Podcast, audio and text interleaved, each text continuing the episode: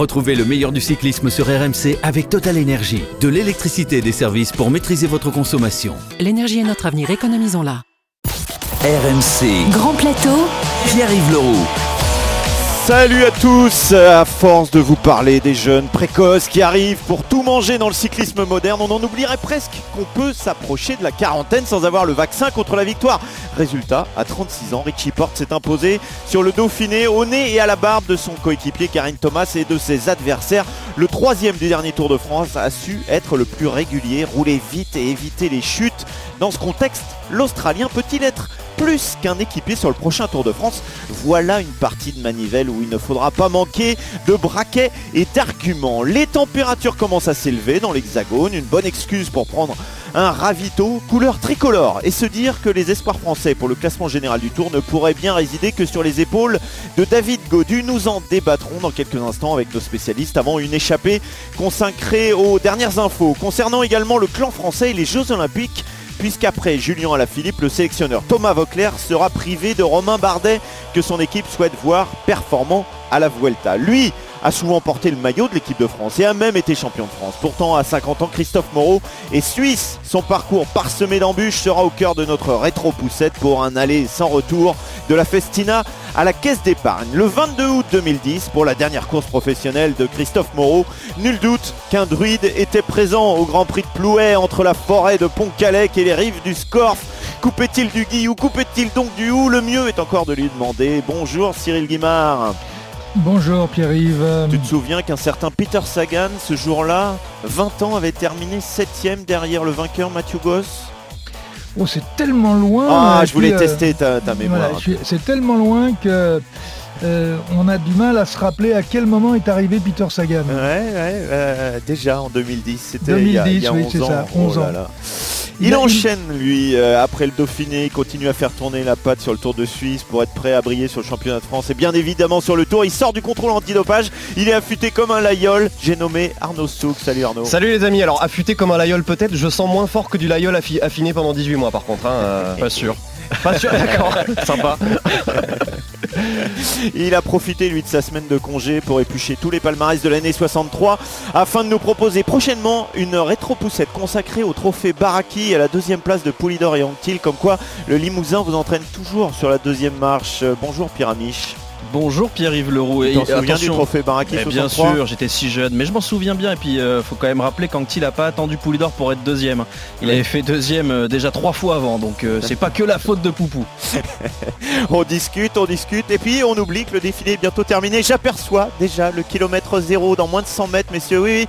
Et pour faire plaisir à Cyril, tiens, allumez vos oreillettes, connectez vos capteurs de puissance. Le départ de ce grand plateau est donné. Les coureurs sont en place, les directeurs sportifs aussi, le drapeau va bientôt s'abaisser. Et c'est parti pour cette étape. 10 soirs au jet du Puy de Dôme à la Haute-Savoie, le Dauphiné nous a réservé quelques surprises jusqu'à la victoire finale de Richie Porte, semble-t-il définitivement débarrassé de la Schkoumoun qui l'a souvent poursuivi. Et si c'était Garin Thomas qui avait chopé le mauvais œil avec cette chute dans la dernière descente de la compétition? Et si les Jumbo n'étaient plus aussi compétitifs que l'an passé avec Rushvike et Kuss à la peine? Et si Marc Padoun était la révélation de l'année? Au-delà de la victoire de Richie Porte, tiens, dont nous allons débattre dans quelques instants, Cyril, quel est l'événement majeur que tu retiendras de cette 73e édition? Bien, euh, les victoires de Padoun, Ouais. Qui est deux victoires, deux jours de rang, euh, c'est un, c'est une très belle performance. Et puis euh, c'est un coureur qui a 24 ans et qui est peut-être en train d'exploser. Euh, pour le reste, la victoire de, de Richie Porte, elle est très sympa. C'est un coureur que l'on suit depuis de nombreuses années. Il a souvent été malchanceux et et pour cette fois, eh bien, il n'a pas eu de pépin, donc il est allé chercher une belle victoire sur ce critérium du Dauphiné. C'est vrai que Marc Padoun, dont tu parlais, double vainqueur d'étape lors du, week-end du Dauphiné, c'était plus arrivé depuis Chris Froome avant sa victoire sur le Tour en, en 2015. L'Ukrainien. En jaune sur les champs, Arnaud. On peut imaginer ça Ah, ou- On peut Ça imaginer- fait- En tout cas, ça en perd. jaune, en jaune sur les champs, non, faut peut-être pas, faut peut-être pas Ah exagérer. bah moi je suis oui, tu tout. dis, tu dis ça, que fait, ça- ça fait jaser en coulisses quand même. Ça, ça fait jaser parce que c'est vrai que ce, ce coureur, euh, c'était pas le nom le plus ronflant hein, du peloton sur les routes du Critérium. Euh, faut savoir qu'il a quand même failli tout arrêter hein, au niveau du, du vélo il y a quelques mois. Il a décidé finalement de, euh, de continuer. Il a Pourquoi perdu du poids, 4 ou 5 kilos, bah, je sais pas, il faudra Pourquoi lui, il a fait- euh, lui demander. En tout cas, je voudrais quand même revenir sur, sur l'ire suscité au sein du petit monde du vélo par les deux performances de ce coureur ukrainien, ce back-to-back rarissime effectivement sur les routes du, Dauphiné au, 21e siècle, puisque avant lui, seul Froome, Rodriguez et Tyler Hamilton avaient réussi à le, faire, ainsi que Wout van Aert il, y a, deux ans. mais Padoun, c'est quand même pas un total inconnu. En 2018, il termine cinquième des mondiaux espoirs, pas très loin du vainqueur Mark Hirschi, devant Tadej Pogacar sur un parcours très montagneux. Il confirme ensuite dès sa première année professionnelle sur le Tour des Alpes. Il s'offre à la pédale une victoire, une victoire en montagne en devançant Bennett, Chicone, O'Connor, Pinot évidemment et Christopher Froome qui était dans le peloton euh, maillot jaune. Sur les grands tours, il est passé plusieurs fois tout près d'un succès de prestige dès la Vuelta 2018, sur le Giro 2020 euh, également, battu à chaque fois de peu. Alors oui, il est bien sûr euh, permis de douter, c'est même une partie hein, du métier de, journaliste. Après, on se doit aussi de mettre les éléments en perspective. Tout le monde s'est jeté sur sa montée du col de, de Jouplane avant-hier et en un peu moins de 35 minutes en expliquant que ses temps étaient similaires à ceux des Ulrich, Pantani et autres Floyd Landis. Alors, euh, n'oublions pas qu'il ne prend qu'une de secondes au favori dans cette montée. Il fait la montée à 19,9 km/h de moyenne contre 19,7 km/h de moyenne pour Richie Porte. Ça veut dire qu'il ne reprend à Richie Porte que 2 secondes au kilomètre. Je suis désolé, mais c'est loin d'être démentiel. Après, ne soyons pas dupes. Euh, Bahreïn est une équipe euh, sulfureuse, hein, notamment de par son patron Milan Erzen, qui est le, le grand Manitou du cyclisme slovène et qui aurait, selon une agence de presse allemande, tenté d'établir sans contact des, sans succès pardon, des contacts avec le docteur Schmidt euh, qui a été jugé dans le cadre de l'affaire Aderlas et ce réseau de dopage sanguin mis au jour début 2019. Pour l'instant, l'UCI n'a pas voilà, ouvert d'enquête sur ce Milan Erzen et donc encore moins sur ce Marc Padoun. Donc je suis désolé, mais il me semble que la présomption d'innocence doit prévaloir. Même s'il a perdu du poids, Cyril, on dit 4-5 kilos, euh, c'est vrai que c'est quand même euh, une, vraie perf établie par, par le coureur. Euh, si on part du poids euh, perdu entre 4 et 5 kilos, il annonce 5, bon, on va dire il ment un petit peu, donc il n'y en, a que 4. Euh, vous savez que 4 kilos, c'est absolument énorme. Imaginez, Pierre-Yves, tu vas monter, je ne sais pas, le Ventoux aujourd'hui avec ton poids, et tu recommences le lendemain en ayant mis 3 maxi dans ton sac à dos tu vas voir que ton chrono va pas du tout être le même. Et c'est vrai qu'une perte de poids aussi importante euh, amène à des performances qui sont plus proches de la réalité que si vous êtes un tout petit peu trop gras. On a vu tous les coureurs euh, qui euh, manquaient, qui n'étaient pas affûtés, et bien se faire lâcher dès qu'il y avait des ascensions. Hein. Vous savez, un kilo sur une pente à 10%, c'est 5 watts. Hmm. Donc si vous multipliez par 4, vous êtes à 20 watts. Et là, ça change toute la vie. Ce qui a été euh, marquant aussi pendant ce Dauphiné, c'est euh, la prestation des Jumbo Visma qui ont quand même euh, déçu. Est-ce qu'on se dit que leur objectif est ailleurs dans quelques semaines? Bah, c'est ça aussi que c'était pas forcément la Dream Team de la Jumbo Visma. Il manquait du monde, ils, avaient, ils ont des très bons grimpeurs. Mais... qui étaient là, Kruijswijk, Sepkus. Bien sûr, mais Kruijswijk, Sepkus, c'est pas des, leaders en puissance sur le Tour de France. C'est très décevant quand même, hein, par rapport à son dernier Dauphiné. Hein. Oui, bien sûr, mais c'est quand même pas les grands cadors de la Jumbo Visma. Il faut, se souvenir ce que Kuss avait fait à, l'altiport de, de, Megève l'an passé. En fait, on juge la prestation des Jumbo Visma, on regarde ce qu'a fait Ineos. Mm. Mais Ineos, ils sont quand même beaucoup plus proches d'avoir une mm. équipe qui va ressembler peu ou prou à ça sur le Tour de France mm. que la Jumbo. La Jumbo, manque quand même du monde. Après oui, c'est vrai qu'ils n'ont pas beaucoup pesé sur la course et finalement c'est un peu à l'image de leur saison sur les sur les tours euh, sur les, grands tours aussi. Euh, on les a pas vus énormes sur le Giro. Bennett a été très décevant. Il a fallu attendre euh, presque un miracle des petits jeunes. Bon, je après, pense pas que ce soit la meilleure jumbo Exactement. actuellement. N'oublions pas quand même qu'il va y avoir Wout van Aert et Primoz Roglic notamment qui seront alignés sur le Tour de France. Ça donne une autre gueule à l'équipe, on va dire. Oui, sûr, sera pas Mais comme vous n'avez, les équipiers qui ont une âme d'équipier, qui sont euh, formatés pour être équipiers, quand il n'y a pas de leader, il il mmh. marche pas. Mmh. Et puis il y a quand même Gessing et Martin mmh. qui ont, quand même travaillé sur ce Dauphiné pour se faire la caisse. Oui, mais ils sont un petit cran en dessous. Hein. Mais, par, c'est dans pas vu. Hein. Hein. Par contre, c'est vrai que Sepkus, clairement, est en dessous du niveau qui était le, sien euh, l'an passé au moment du Dauphiné, c'est-à-dire euh, trois semaines avant le, enfin deux ou trois semaines avant le Tour de France, quand on l'avait vu remporter, voilà, vraiment survoler, survoler les, débats, quoi. Et Vingegaard peut-il s'inviter dans cette composition qui est quand même oui, assez, assez dense oui c'est ça sera pas non plus la même équipe. Hein. Mm. Euh, vraiment, peut-être que je suis naïf, hein, mais je suis pas spécialement inquiet. Et vaut mieux être mauvais sur le Dauphiné euh, avec les, la composition qui, qui est la leur plutôt que être mauvais avec les Dream Team. Quoi. Là, ça aurait été terrible. Mais là, c'est pas le cas. Donc... Mais tu es quand même très naïf. Bien sûr. tu parlais de leader. Tiens, Cyril Garin, Thomas, lui, il portait bien le dossard de leader chez Ineos. Mais sur le chrono et dans les arrivées au sommet, le Gallois a semblé quand même moins saignant que par le passé. Son second, Richie Porte, a donc compensé pour s'imposer. Est-ce que l'Australien peut prétendre à un autre rôle que celui d'équipier dans trois semaines sur les routes du Tour? C'est le thème de notre partie de manivelle. RMC. La partie de Manivelle. Alors, alors, que le mois de septembre, je ne sais pas si vous vous souvenez, se terminait euh, doucement, sur la pelouse bordant euh, les Champs-Élysées, nous entendîmes Cyril fredonner Richie, c'est fini, et dire que c'était son premier podium sur le tour, si je me souviens très bien. Eh bien non, monsieur Guimard, tentez de faire passer porte par la fenêtre et il revient par la cheminée. Richie est toujours là, et s'il terminait le tour devant son coéquipier euh, gallois. Arnaud, on va pas dire que l'Australien est dans la forme de sa vie, mais il assure grave quand même.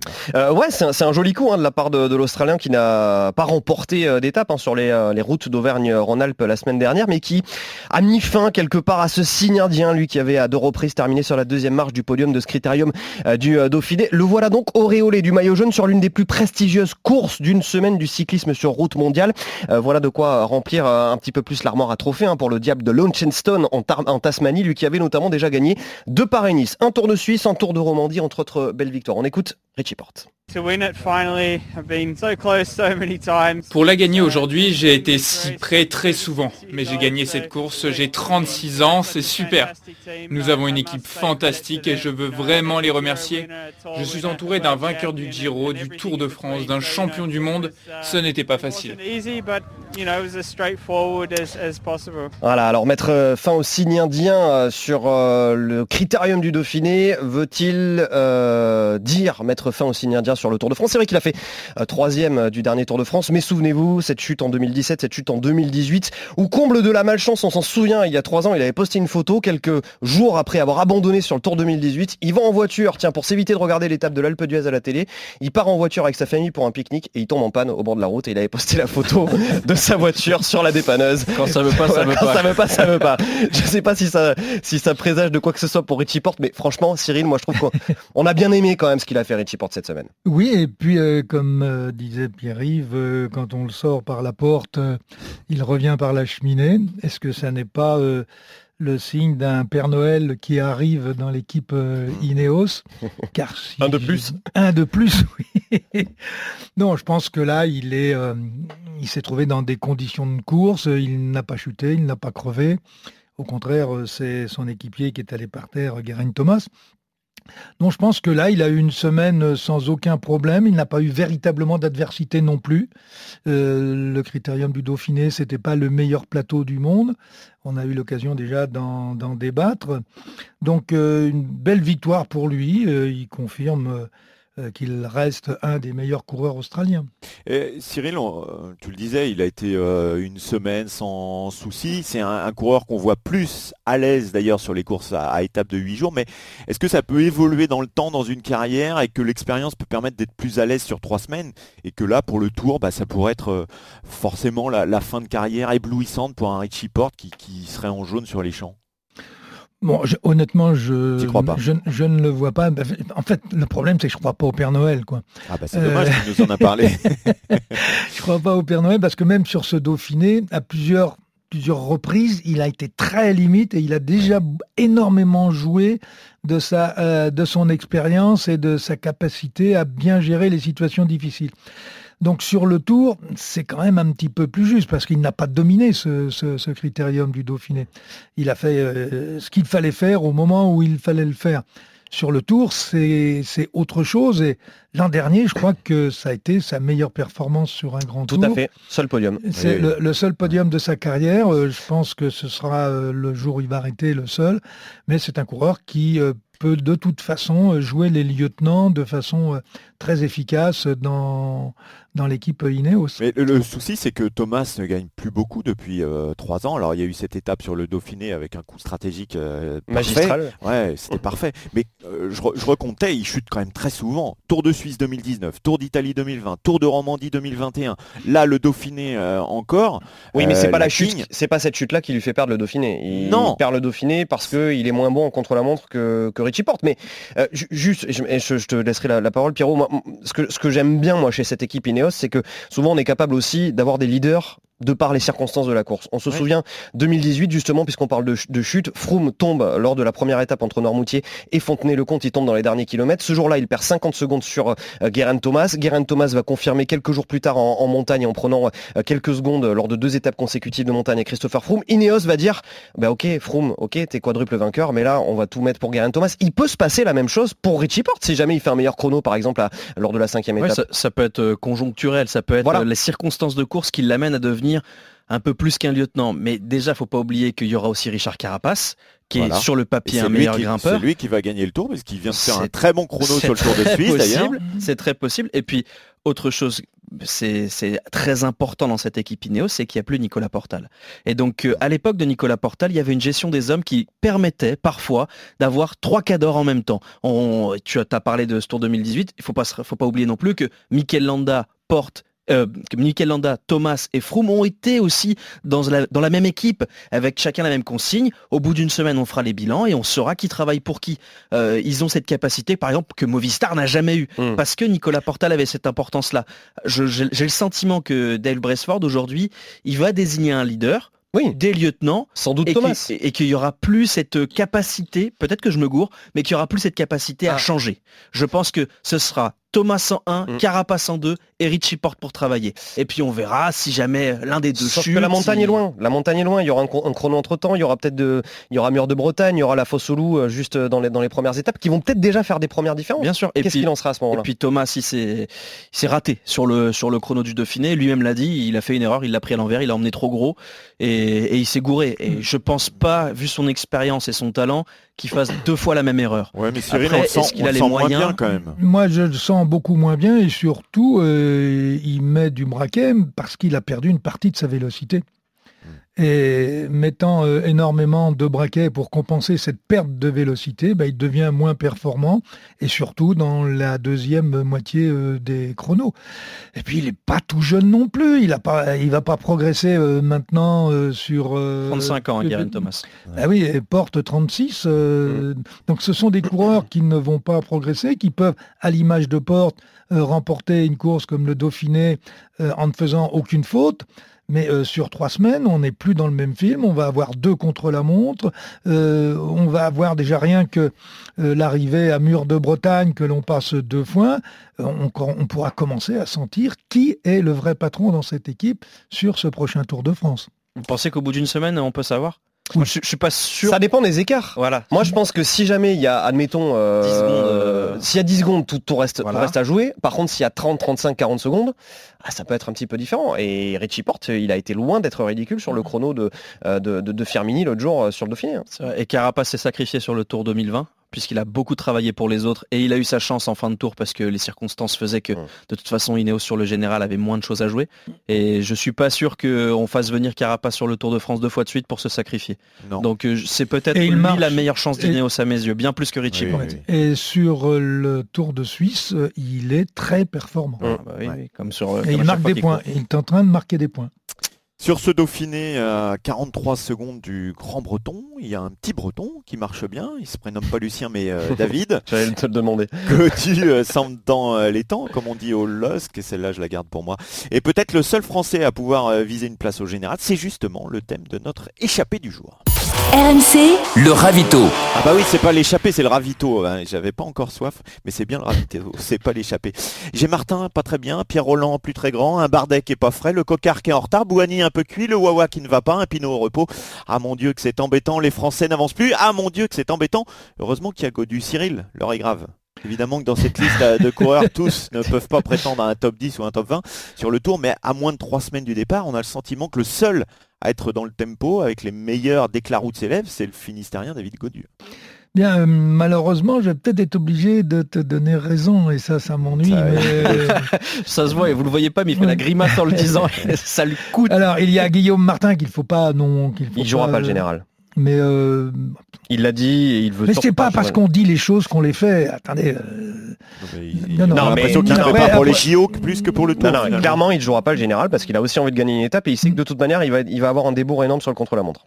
Oui, non, mais d'accord, mais pour faire un top 10, il faut finir avec les meilleurs tout le temps et pas trop perdre de temps. Mais il veut pas faire top 10 Mais vous, verrez, c'est très difficile quand on, quand on est dans le Tour de France de dire je fais pas le général. Alors, c'est vrai, la plupart du temps, quand ça s'est passé de cette façon-là, c'est qu'on a été victime d'un gros problème et qu'on a perdu cinq minutes dans une étape.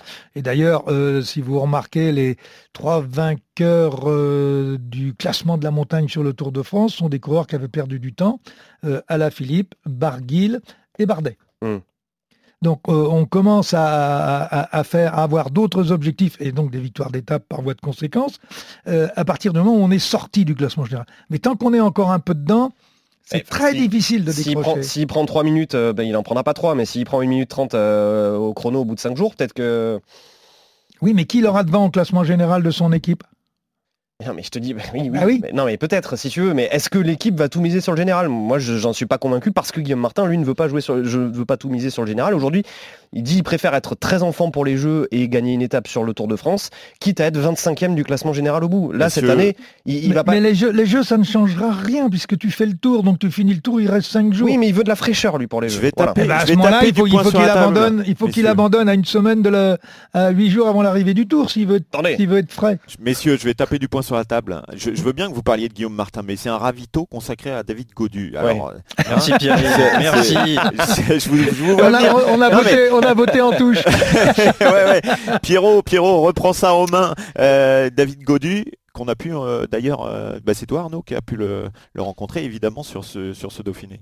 Eh oui, David Godu qui était plutôt content à l'arrivée, notamment parce qu'il avait chuté sur la préparation quelques jours avant. Et au micro d'Arnaud Souk, eh ben, il fait un peu le, bilan de ce Dauphiné. Je suis content euh, et je suis même plus content on va dire de, mes sensations ces deux trois derniers jours qui étaient, qui étaient vraiment bonnes en, montagne. Donc euh, voilà, j'étais, je suis, peut-être plus heureux pour mes sensations en montagne comparé à, quand je suis arrivé que tous les voyants sont au vert. Maintenant il faudra vraiment penser à, récupérer de ce Dauphiné parce que voilà, ça a été une semaine où il n'y a vraiment eu aucune journée de repos.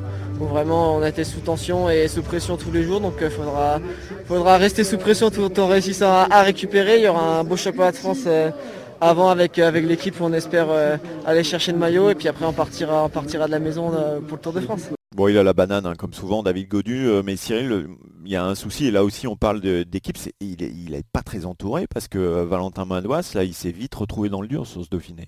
oui, c'est exact. en fait, on n'a pas eu. Pour l'instant, l'équipe ne donne pas de grandes assurances au niveau de, euh, au niveau du soutien que David aura besoin euh, sur le tour. Bon, enfin, va, falloir qu'il s'habitue vite quand même, hein. parce qu'on faisait les comptes hier avec Arnaud. Mm. Vu qu'ils y vont avec Arnaud démarre, ils vont forcément prendre trois coureurs qui l'accompagnent. Minimum. Oui. Minimum. Il va falloir aussi. Trois. Euh, donc, donc déjà, de par la composition de la FDJ, il, aura que trois coureurs.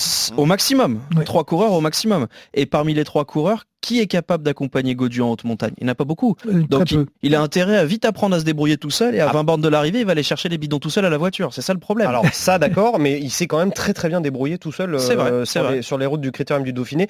Juste, je, me permets de, rappeler David Godu, donc tu le disais, a eu ne faisons pas passer cette chute pour quelque chose de pour une petite chute. Hein. Non, bien sûr. C'est une chute qui aurait pu être gravissime. Hein. Euh, il était en, stage en stage dans, l'océan Atlantique.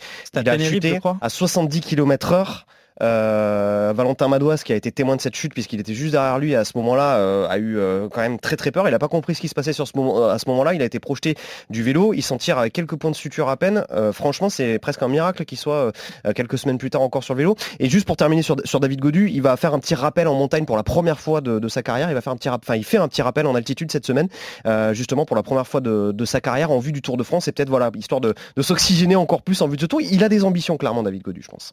Bah, Cyril, pour toi, il doit appréhender comment ce Tour de France? En, observateur, en conquérant Il filoche. il faut qu'il filoche le plus possible, euh, toujours avec les meilleurs. Et puis, euh, si euh, dans une étape, il y a une véritable ouverture, ne pas la rater.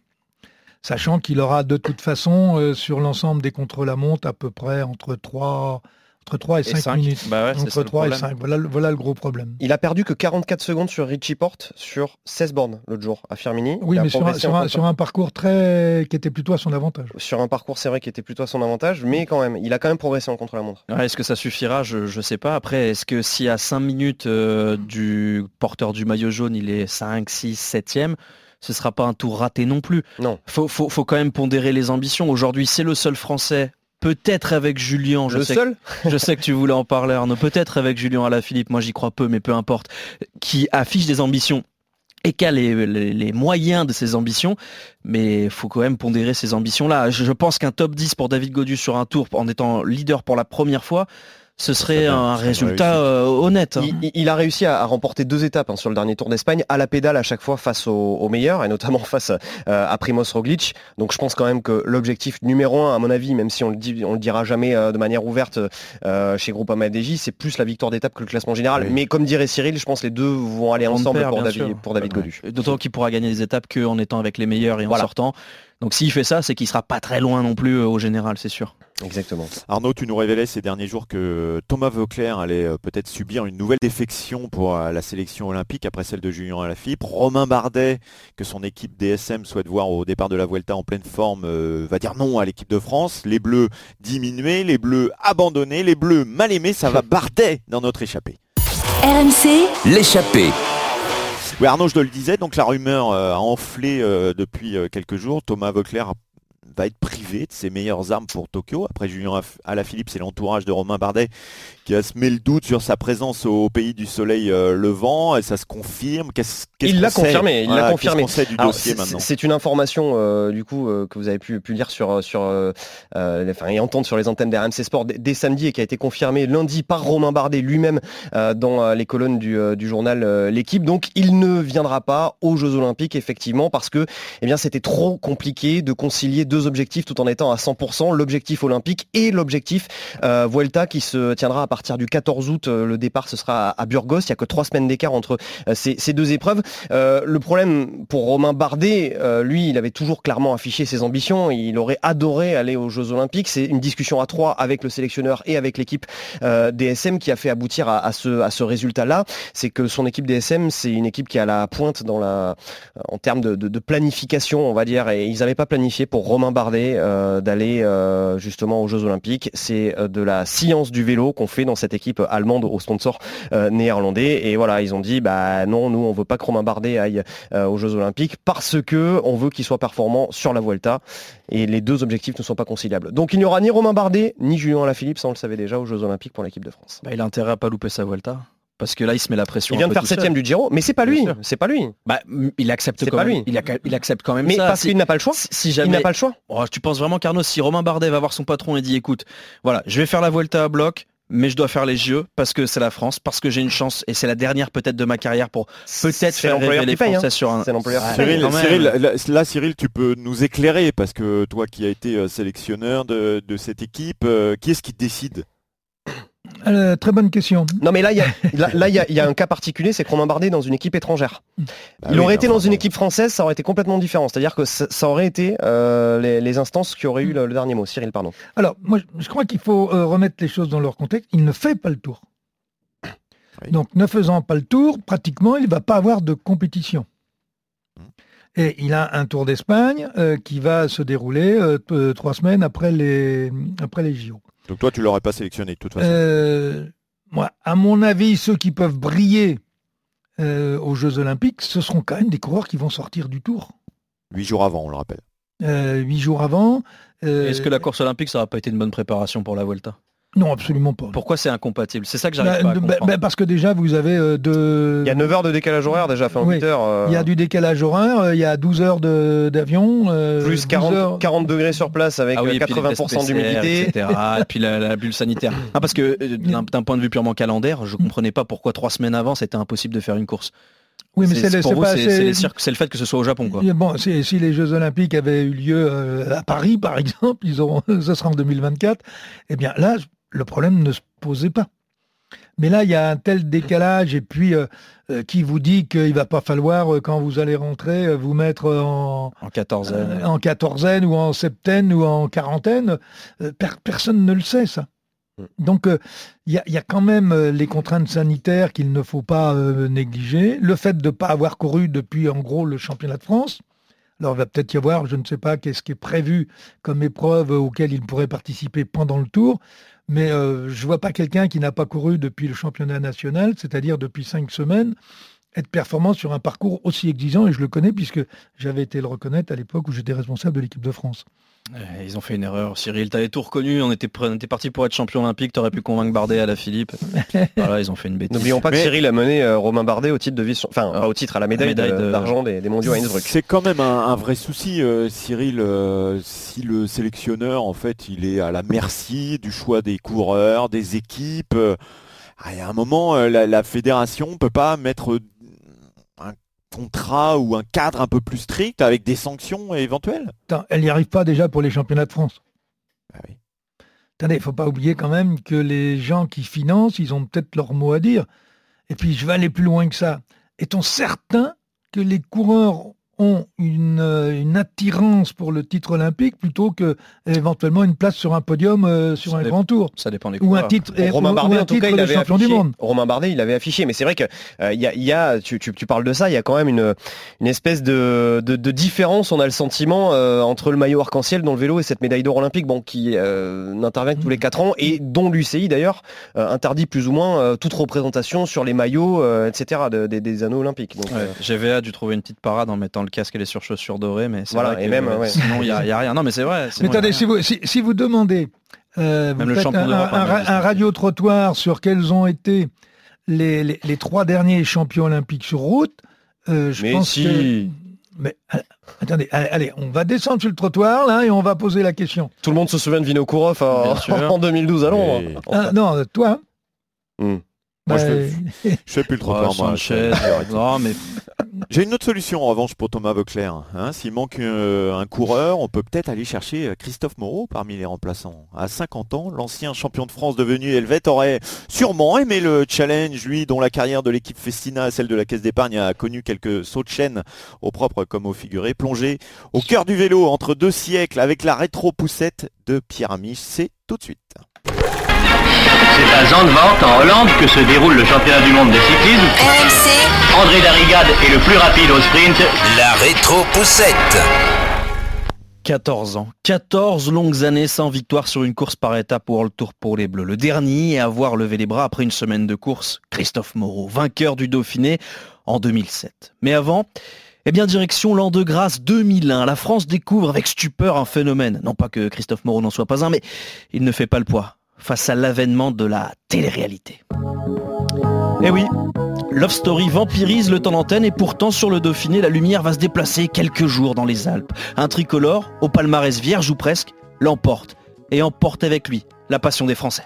Bonsoir. Ce garçon a l'étoffe d'un héros. À trois semaines du Tour de France, Christophe Moreau prouve qu'il a la taille patron en remportant le critérium du Dauphiné tout est résumé dans cette image. Moreau juste devant Tonkov. Une seconde, réalité du classement final.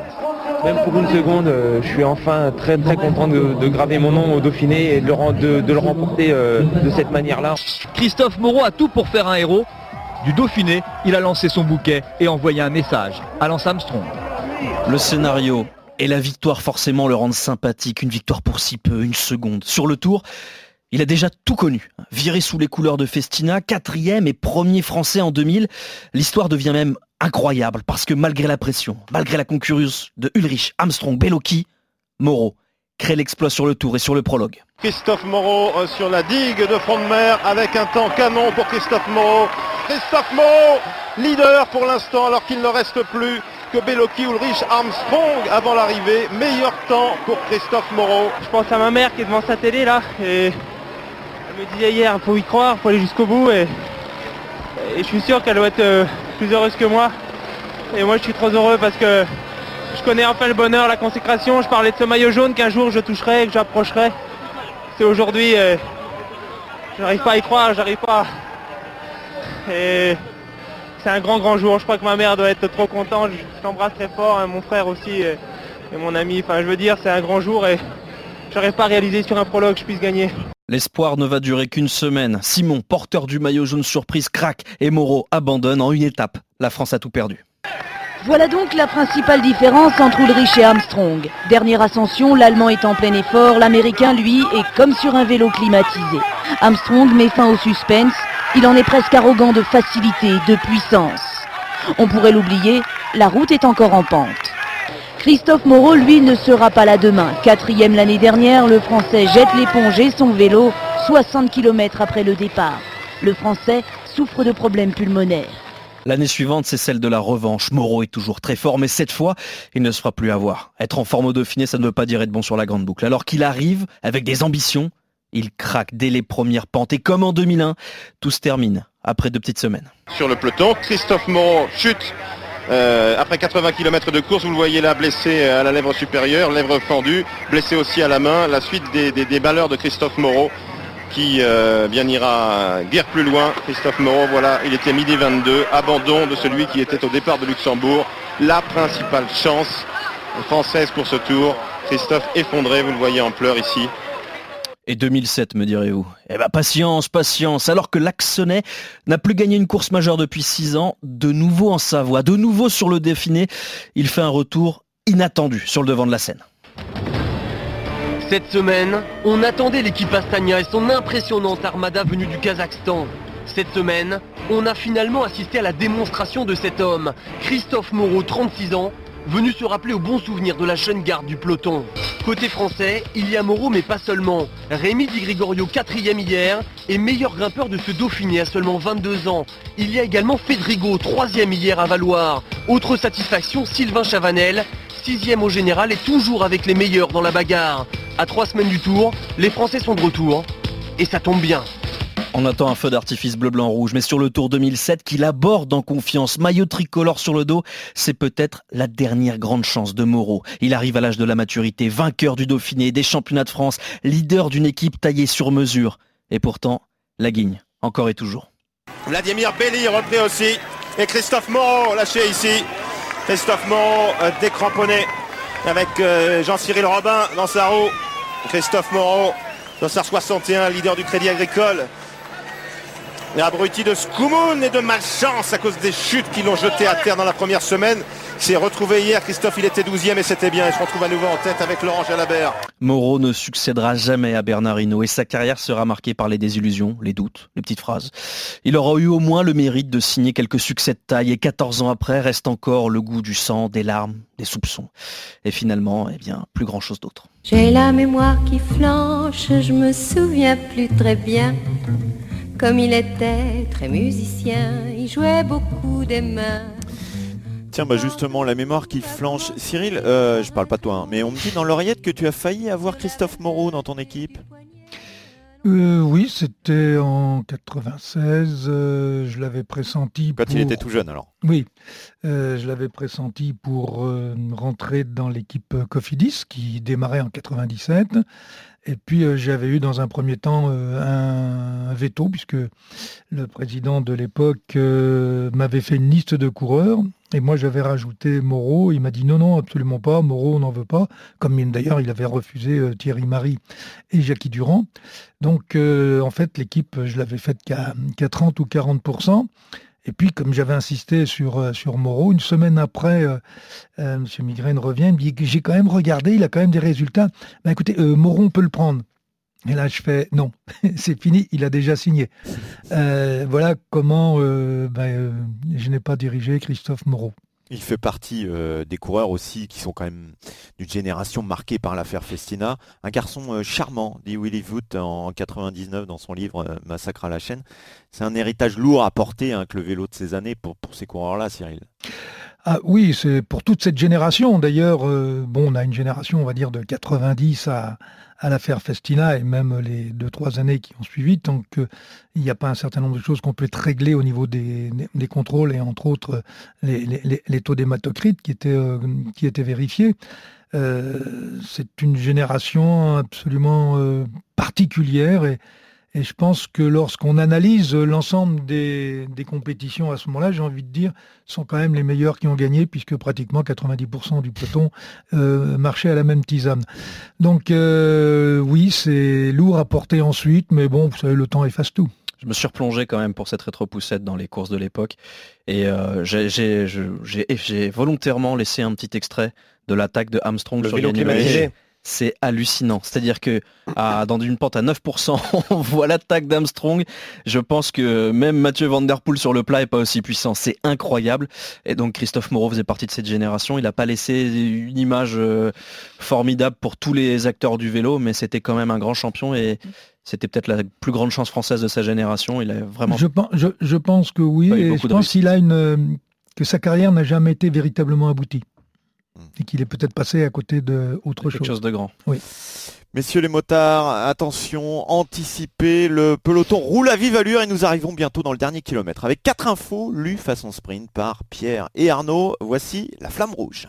La flamme rouge est loin, loin de l'arrivée, à vrai dire, à peine sur la selle. Hein. C'est le jeune Juan Ayuso qui domine le Giro Espoir. Oui, le jeune coureur de 18 ans a déjà une solide réputation et un joli palmarès. Champion d'Espagne, cadet et junior en ligne et en contre-la-montre. Le prodige domine assez largement ses adversaires. Il pourrait rejoindre au palmarès de l'épreuve Pitcock, Vlasov, Sivakov ou encore Dombrovski. Et si la victoire peut encore lui échapper, il se consolera avec le contrat qu'il a signé en faveur de la Team UAE. Très loin de la ligne là aussi, 13 ans après sa disparition, le Tour de France féminin fera son grand retour en 2022. Ça on le savait déjà, mais on connaît désormais les dates de cette course à étapes de 8 jours dont le parcours n'a pas encore été dévoilé par l'organisateur. Elle se tiendra du 24 au 31 juillet 2022, soit la semaine suivant l'arrivée du Tour de France masculin. Notons également la reconduction de l'enfer du Nord chez les femmes Paris-Roubaix qui se tiendra pour la première fois en octobre prochain. Et oui, Tom Dumoulin qui lui revient fort à 210 mètres de la ligne 210. Et eh bien comme le nombre de jours de coupure pour le néerlandais, il dit je pense que c'est génial d'être retour sur le Tour de Suisse. C'est très bien de courir, je suis venu sans attendre, j'espère juste m'améliorer ici dans les semaines et, et, construire une bonne base. J'ai encore beaucoup de chemin à faire, un chemin qui pourrait peut-être même le mener jusqu'au Tour de France. Ah on sait pas, et à coup sûr jusqu'aux Jeux Olympiques. Et puis c'est le sprint le plus court pour Remco Evenpool qui va devoir s'activer en vue des Jeux Olympiques dont lui a fait un objectif majeur il sera au départ cette semaine du Tour de Belgique qu'il avait remporté en 2019 lors de sa dernière édition. Une participation de dernière minute pour le prodige belge deux semaines après sa chute et son abandon sur le Tour d'Italie. Et voilà La ligne est passée. Cyril, qui a gagné? Eh bien, euh, les femmes. Ah Eh oui, eh oui, les femmes, oui. Euh, L'incorrigible Cyril. Qui vont, euh, qui vont avoir enfin, enfin une épreuve une épreuve médiatique. J'espère d'ailleurs, et c'est là je l'appelle de tous mes voeux, qu'il y ait euh, la même couverture médiatique que pour les hommes. Bon, c'est qu'une semaine. Euh, j'aurais préféré que ce soit sur deux, mais bon, on va déjà, on, va, on va déjà tenter sur une semaine. Mais pour le cyclisme, euh, pour le cyclisme féminin, c'est vraiment une très très bonne chose. Rappelons que le, diffuseur, hein, euh, le diffuseur français justement des, courses de vélo et notamment on l'a vu sur les sur les classiques, hein, toutes les classiques printanières, a diffusé à chaque fois la course féminine avant. Et d'ailleurs, on, s'est régalé. alors moi, j'étais sur la ligne d'arrivée, mais j'imagine devant sa télé, on s'est régalé également devant ces courses, notamment la Flèche wallonne. C'était absolument extraordinaire. J'attends avec beaucoup d'impatience Paris-Roubaix. Moi aussi, Cyril. Moi aussi. Mais pour le coup, Paris-Roubaix, ça ne s'est jamais déroulé. Alors que le Tour de France, il y en a eu un pendant quand même. Ah, ça fait quelques années qu'on en parle, mais euh, euh, à certains moments, on dit Ah, mais non, mais les, ces pauvres petites filles, elles peuvent pas aller sur les pavés, elles peuvent pas. Euh, tu vas Mais euh, moi, je pense qu'il n'y a pas, il y a pas de raison. Euh. Mais non. Mais en plus, la flèche. Par exemple, moi, on, dit souvent, ouais, le cyclisme féminin. tu regardes la flèche wallonne. Ok, elles font moins de distance que les garçons. Elles font quand même la flèche wallonne à 38 km/h de moyenne, quoi. Enfin, je veux dire, c'est, quand même loin d'être. Ça met des cartouches de partout. Et puis ça met des cartouches de partout. Donc non, non, c'est, très, c'est très intéressant à voir. Et sur Paris Roubaix, je suis d'accord avec toi, ça va être, ça va être sympa. Un carnage. les temps ont changé. Tiens, on en profite pour remercier Julie, d'ailleurs, qui est à la réalisation. Messieurs, merci à tous les trois. Bon tour de Suisse. On se retrouve dans une semaine autour du patron Christophe Cessieux qui sera de retour après une préparation aux petits oignons avec du fromage et des lardons, évidemment. Mmh. Allez, ciao Retrouvez le meilleur du cyclisme sur RMC avec Total Énergie. De l'électricité et des services pour maîtriser votre consommation. L'énergie est notre avenir, économisons-la.